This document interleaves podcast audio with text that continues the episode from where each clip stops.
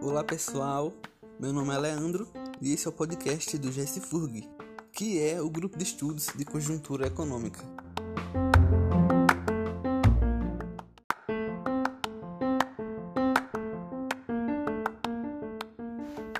Olá, gente. Meu nome é Tamires. Eu sou estudante de economia na FURG e integrante do GES, onde eu faço parte da produção do boletim de nível de atividade. E hoje eu vou explicar para vocês mais um pouco sobre essa área e como acontece a produção desse boletim, os dados que a gente utiliza, o que ele analisa e tudo mais. O Índice de Atividade Econômica tem como objetivo avaliar a evolução da atividade econômica do país e contribuir para a elaboração de algumas estratégias de política de crescimento. Trata-se de um indicador que incorpora a variação do desempenho de diversos setores da economia. Os indicadores que a gente usa para medir esse desenvolvimento são o crescimento do PIB, as despesas do governo, consumo das famílias, exportação e importação, formação bruta de capital fixo e impostos. Tem vários outros também, mas os principais que utilizamos são esses. O PIB, por exemplo, abrange todos esses dados, pois ele representa a soma, em valores monetários, de todos os bens e serviços finais produzidos pelo país durante um determinado período de tempo.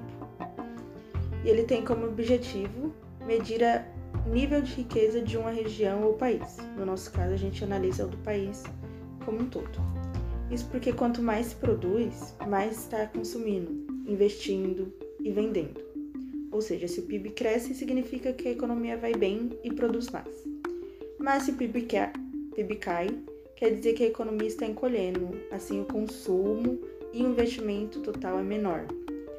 No Brasil, o cálculo do PIB é divulgado trimestralmente pelo IBGE, que é de lá que é onde a gente tira todas essas informações para produzir o nosso boletim. Sempre fazendo comparações com um trimestre imediatamente anterior ou o mesmo trimestre no ano anterior, para a gente ter uma base de comparação.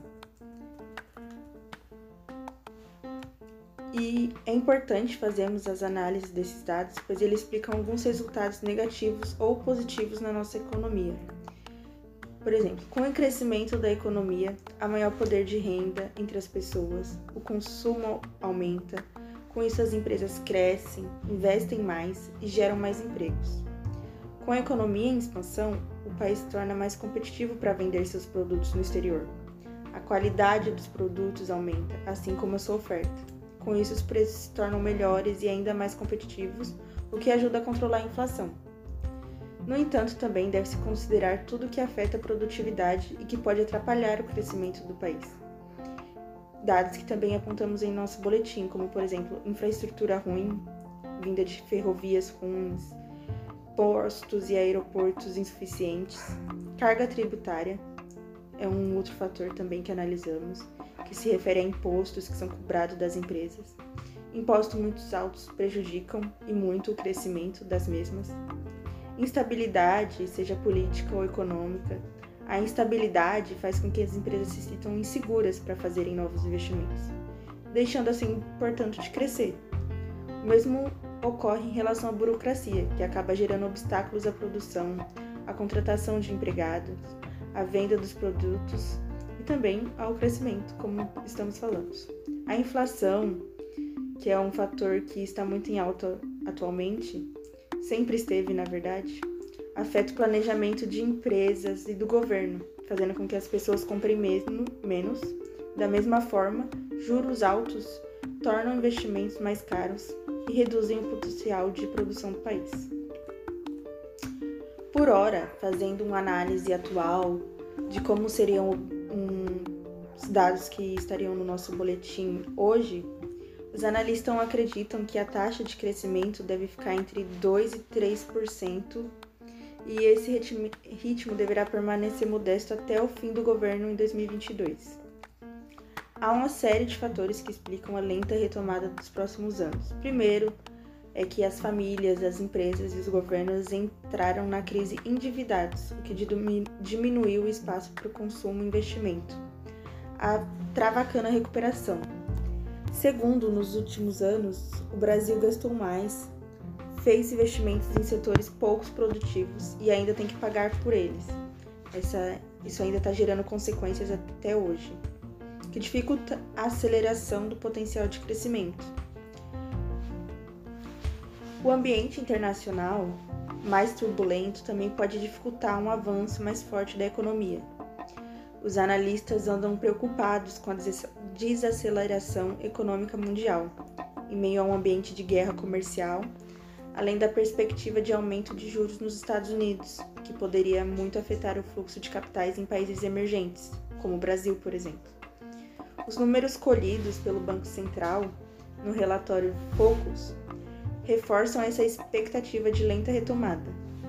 A mediana da expectativa dos analistas é de que o crescimento do país fique em 2,5% em todos os anos até agora 2022, desde 2019. Para os economistas, em meio à crise fiscal e espaço cada vez limitado nos orçamentos públicos, o nível de investimento tende a seguir baixo nos próximos anos e o consumo das famílias também deverá continuar sendo o principal de motor de recuperação do PIB, sustentado pela expansão da massa salarial e, em média, a queda da taxa de desemprego, ainda que em ritmo lento. Para acelerar o avanço do PIB, o Brasil precisa muito melhorar sua produtividade na economia alterar algumas questões como a previdência, rever parte dos subsídios e melhorar muito o ambiente para investimento para assim avançar na qualidade da educação e da produção de bens. Então, gente, para vocês entenderem melhor sobre isso e saberem mais sobre o nível de atividade do nosso país, é muito importante que vocês continuem nos acompanhando no GES, que postamos informativos muito mais detalhados e explicativos todo trimestre. É isso, muito obrigada.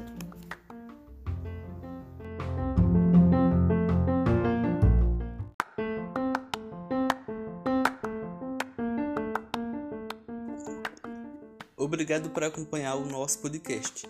Mais informações você encontra nos próximos episódios da edição 1, aqui mesmo no GS Furg.